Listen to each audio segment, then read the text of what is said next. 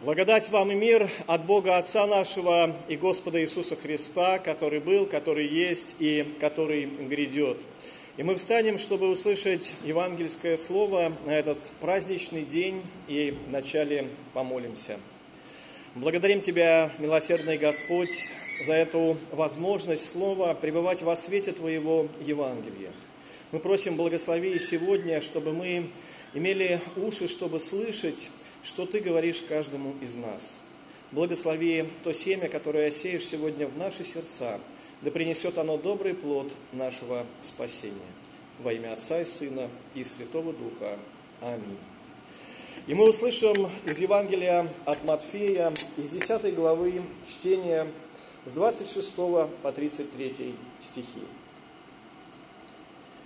Итак, не бойтесь их, ибо нет ничего сокровенного, что не открылось бы, и тайного, что не было бы узнано.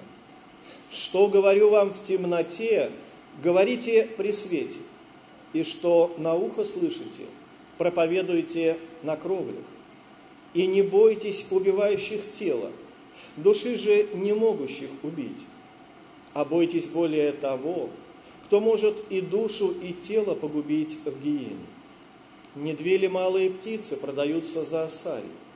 И ни одна из них не упадет на землю без воли Отца вашего.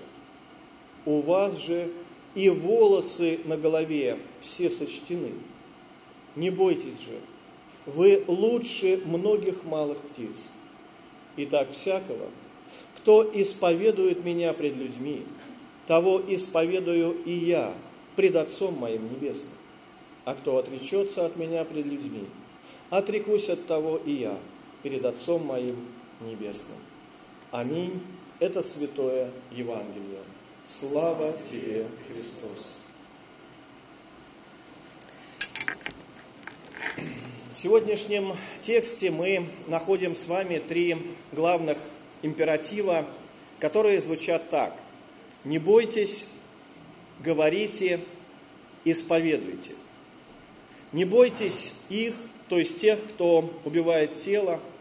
Говорите при свете и на кровлях, чтобы слышали все, и исповедуйте меня пред людьми. Все это в полной мере совершилось во время реформации, и тот праздник, который мы сегодня отвечаем, отмечаем, вполне соответствует этому призыву. И можно сказать, что все эти призывы Христа совершились в тот миг, в тот день. Не бойтесь, это было очень актуально для тех времен, потому что мы знаем, что и самому Мартину Лютеру, и многим его предшественникам, да и последователям угрожала смертная казнь. Они рисковали не просто репутацией, не просто отношением других людей, но они рисковали самой своей жизнью.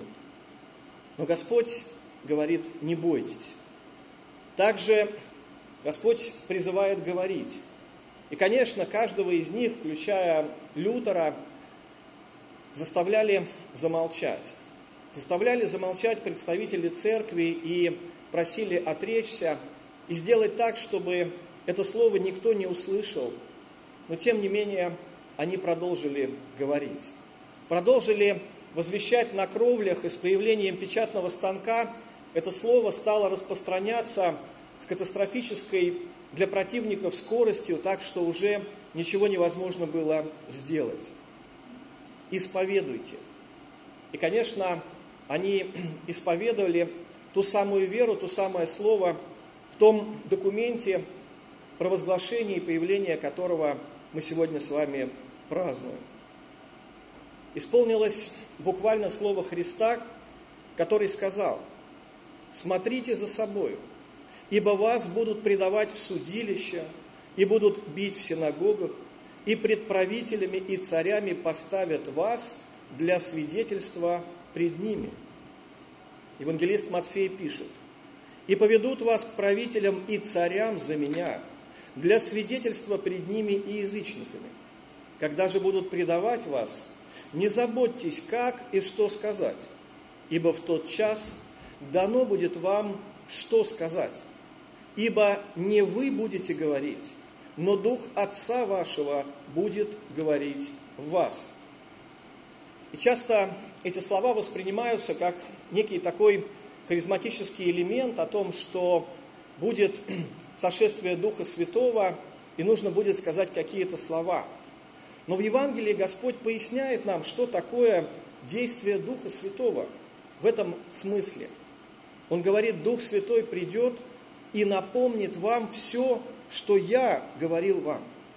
Он говорит здесь о конкретном слове, которое под воздействием Святого Духа исповедники веры, начиная от проповедников Евангелия, от апостола Петра, и мы видим, что в ту самую проповедь на день Пятидесятницы Петр действительно ничего не говорит, но он не говорит и ничего нового.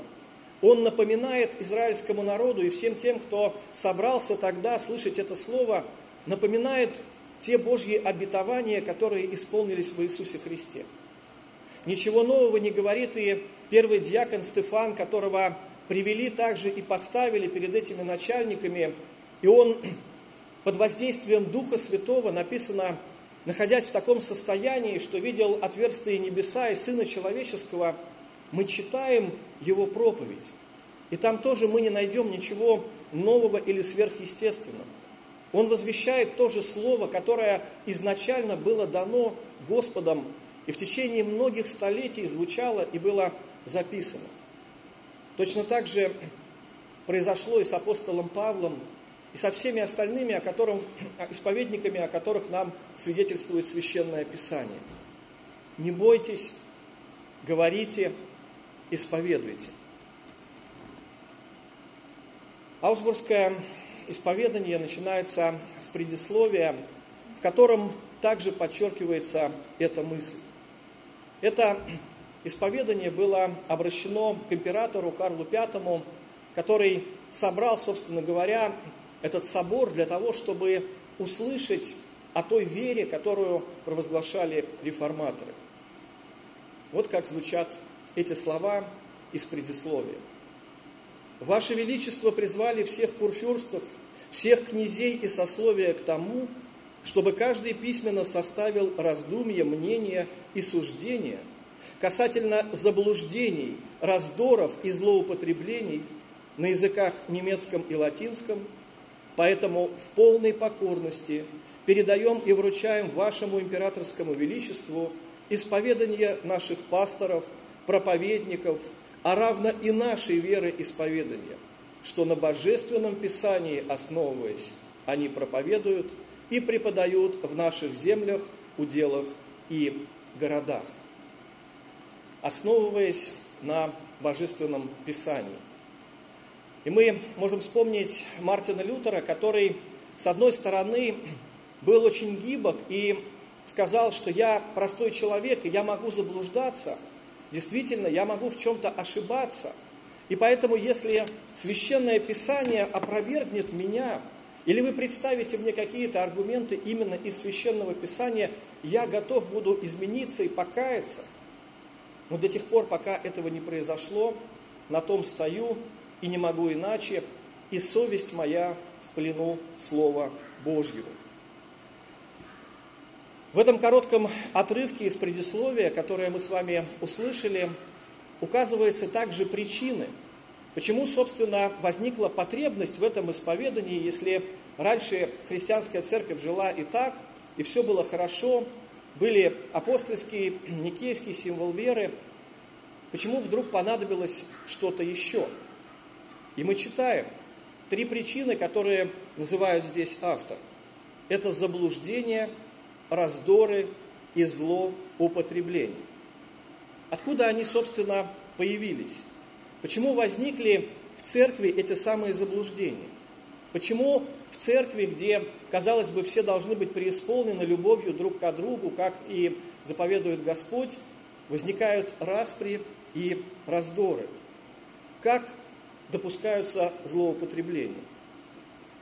И в сегодняшнем евангельском отрывке мы с вами увидели упоминание света и тьмы, которое провозглашает Господь, говоря, нет ничего сокровенного, что не открылось бы, и тайного, что не было бы узнано. Что говорю вам в темноте, говорите при свете. В начале богослужения я смотрел на эту луну, и вы знаете, я так подумал, что очень хорошо она подходит к сегодняшнему отрывку и, собственно, может нам проиллюстрировать то, о чем говорит Господь, отношение света и тьмы. Что, собственно, делает Луна? Луна как раз освещает нашу Землю ночью. И каким образом это происходит? Кто-нибудь помнит? Почему Луна светится, а? Отражает солнечный свет, совершенно верно. Она отражает солнечный свет. Она не светит сама по себе. Но давайте посмотрим на нее внимательно, и мы увидим вот такие вот, э, знаю, как это сказать, кратеры называется это правильно, да? А, почему? Откуда они там появляются? Кто знает? Попадают туда метеориты, совершенно верно. То есть периодически по этой Луне наносятся такие удары, которые мы видим оставляют достаточно значительные следы. Но скажите мне, влияют ли как-то вот эти удары, эти кратеры на тот свет, который отражает Луна? Ну, скорее всего, нет. Скорее всего, э, это не имеет никакого значения, потому что все устроено немножко по-другому. Я думаю, что действительно Луна, она, собственно, и напоминает нам христианина или христианскую церковь, который может быть испещрен вот таким вот великим множеством кратеров от тех грехов, от тех ударов, которые наносит нам лукавый, но при этом на самом деле это никак не влияет на тот свет, который и церковь, и каждый отдельный христианин должен отражать в этот мир. Но все-таки, знаете, есть такая вещь, которая уменьшает свет Луны. Это что? Иногда Луна светит ярко, а? Тень от Земли, совершенно верно. Знаете, что интересно? Что Земля лишает сама себя этого света. То есть тень от Земли, которая закрывает вот этот солнечный свет, она лишает света саму Землю. И действительно, это происходит точно так же и в нашей жизни, когда что-то другое, возможно, наше эго, вырастающее, как, говорит апостол Павел, наша плоть, или как было в случае с церкви, какие-то э, традиции человеческие, какие-то предания, какие-то ложные учения, они заслоняют этот евангельский свет. И тогда все погружается во тьму. Такие периоды описаны в Библии, и в том числе в Ветхом Завете, и в Новом Завете. И, конечно, в истории церкви тот период, который так и называют историки темное средневековье. Хотя вроде бы ничего особо темного там не было, но тем не менее была вот эта духовная темнота. Потому что свет Евангелия, свет Слова Божьего, он был закрыт от людей, он был закрыт от человеческих сердец различными церковными преданиями, традициями и злоупотреблениями. Но Господь говорит о том, что нет ничего тайного, что однажды не открылось бы. И однажды обязательно этот свет придет. Господь говорил о том, что этим светом является и Слово Божье, как мы читаем уже в Ветхом Завете, и псалмопевец называет Слово Божье светильником, которое освещает путь нашей ноге. Сам Господь называет себя этим светом миру, говоря ученикам, еще на малое время есть свет с вами. Ходите, пока есть свет, чтобы не объяла вас тьма. Ходящий во тьме не знает, куда идет. Доколе свет с вами, веруйте в свет, да будете сынами света. И, конечно, мы помним из Евангелия еще одну причину, почему так тяжело людям выходить на этот свет. Как говорит Господь, свет пришел в этот мир, но люди более возлюбили тьму и не идут к свету, чтобы не обличились их злые дела.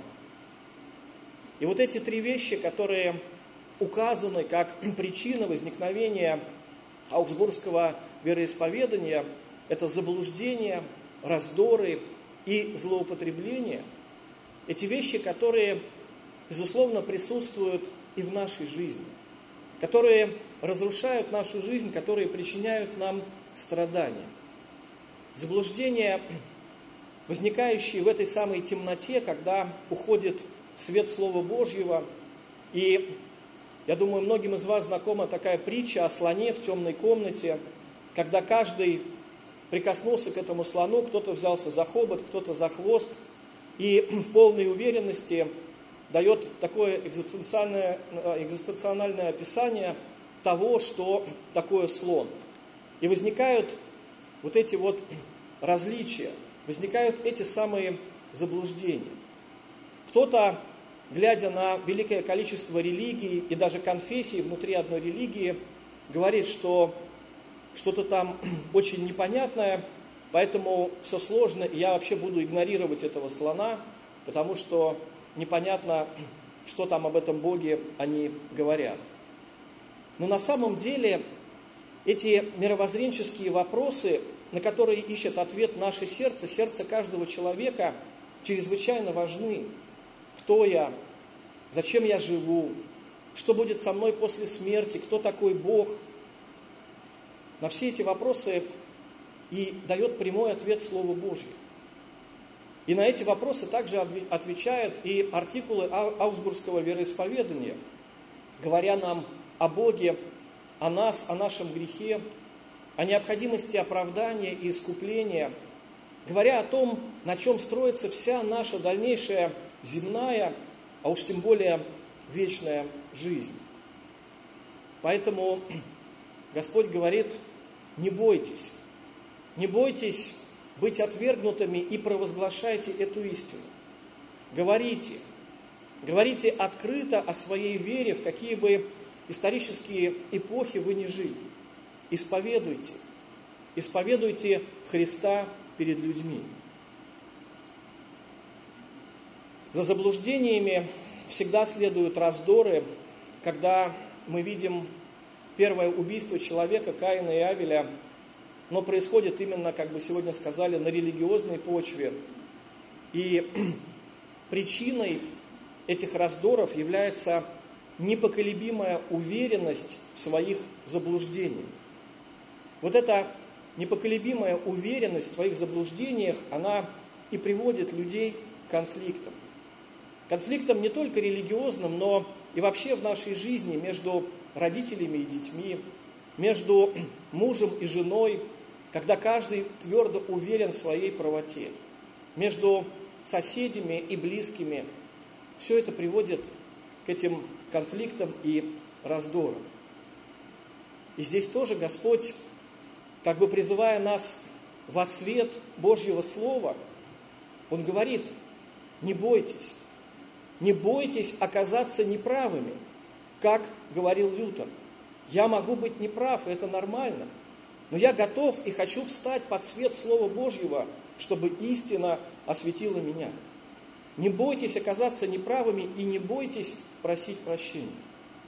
Говорите открыто. Говорите открыто при свете о своих мыслях, о своих предположениях. Но будьте готовы, что вы можете быть неправы. Исповедуйте. Исповедуйте не только свои убеждения, но свои грехи и ошибки, как мы сегодня слышали, это очень созвучное слово – исповедание и исповедь. Конечно, третий шаг, к чему приводят вот эти заблуждения и раздоры, это злоупотребление. Сила тьмы, она заключается именно в невежестве и в других авторитетах, которые помимо Слова Божьего являются вот этой тенью, отгораживающей нас от Его любви, от Его благодати. Мы видим это в фарисеях и книжниках – которые поставили авторитет человеческих традиций выше Слова Божьего. Мы видим авторитет папы и клириков в средневековой церкви. И, конечно, мы с вами прекрасно и лучше всего знаем авторитет меня, любимого, самого умного, прекрасного, все понимающего, самый наивысший авторитет моего эго в этой жизни. И поэтому Господь говорит о том, что вот за этим и следует злоупотребление. Когда мы попускаем греху проявляться, жить, господствовать даже порой в нашей жизни, когда мы разрушаем отношения, которые Господь призывает созидать. И здесь снова эти три слова Христа касаются нас. Не бойтесь. Не бойтесь обличать и принимать обличение. Говорите. Говорите сами себе, читая и пребывая в Слове Божьем, как и призывает нас Господь. И говорите это Слово другим. Исповедуйте. Исповедуйте то, что обещает нам здесь Христос, если вы исповедуете меня перед людьми, то и я исповедую вас перед Отцом моим Небесным. Это очень интересные слова. Представляете, мы каждое воскресенье произносим символ веры, мы исповедуем ее, и Господь говорит, а я исповедую вас перед Отцом. Что это значит? Представляете, Христос стоит перед Отцом и говорит, Отче, я верую в Евгения, в Ивана, в Федора, в Марию, в Наталью. Я верую во всех тех, кого я назвал по имени в таинстве крещения, кого я назвал своими чадами, кого я привел в свою святую церковь. Я верую во всех них, кого я омыл своей святой кровью, что они сохранят этот путь до конца. И когда очередной метеорит прилетает в наше сердце, Иисус говорит, «Отче, прости им, ибо не ведают, что творят. Будь милостив к ним, я исповедую их перед тобой». И это действительно прекрасные и сильные слова и великое евангельское обетование, которое и дало силу и апостолу Петру, и Стефану, и апостолу Павлу, и Лютеру, и всем остальным, кто стоял в вере до конца, понимая, что Христос наш ходатай. Он исповедует нас перед Отцом. И Он не хочет, чтобы мы оставались в этой темноте. Мы помним эту удивительную молитву Христа в Гефсиманском саду. Он говорит и молится, когда кровавый пот падает на этот камень, он говорит, «Я предал им Слово Твое, и мир возненавидел их, потому что они не от мира, как и я не от мира. Я не молю, чтобы Ты взял их от мира, но чтобы сохранил их от зла. Они не от мира, как и я не от мира. Освети их истинную Твоею. Слово Твое есть истина. Как Ты послал меня в мир, так и я послал их в мир. И за них я посвящаю себя, чтобы и они были освящены истиной. Не о них же только молю, но и о верующих в меня по слову их. Да будут все едины, как Ты, Отче, во мне, и я в Тебе. Так и они в нас да будут едины, и да уверует мир, что Ты послал меня. Трижды в сегодняшнем Евангелии Господь просит нас не бояться. Он говорит, не бойтесь, не бойтесь людей, которые, может быть, имеют какую-то видимую силу в этом мире, но Христос все видит. Он говорит, не бойтесь смерти, не бойтесь убивающих тело, потому что Христос на кресте подарил нам вечную жизнь.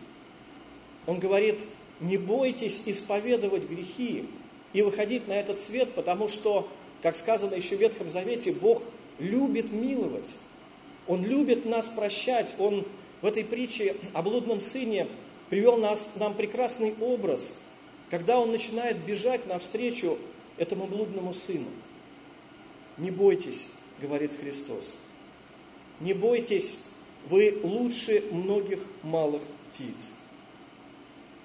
И, возможно, дорогие конфирманты, дорогие прихожане, нас не поставят перед царей, перед императорами, возможно, мы не предстанем с необходимостью исповедовать нашу веру. Но тем не менее, апостол Петр обращается к каждому из нас. Господа светите в сердцах ваших, и будьте готовы всегда всякому требующему у вас отчета в вашем уповании дать ответ с кротостью и благоговением. Не бойтесь, говорите, исповедуйте. Помолимся. Дорогой Небесный Отец, мы благодарим Тебя за дар вечной жизни в Сыне Твоем Иисусе Христе. Мы благодарим Тебя за свет Слова Божьего, который неугасимо сияет во мраке этого мира. Даруй, чтобы и мы нашими сердцами, нашим разумом и нашими делами отражали этот свет в этом мире. Даруй нам помнить о Твоей великой любви и исповедовать Тебя пред людьми и словом, и делом в силе Духа Святого – и с именем Господа нашего Иисуса Христа. Во имя Бога Отца и Сына и Святого Духа. Аминь.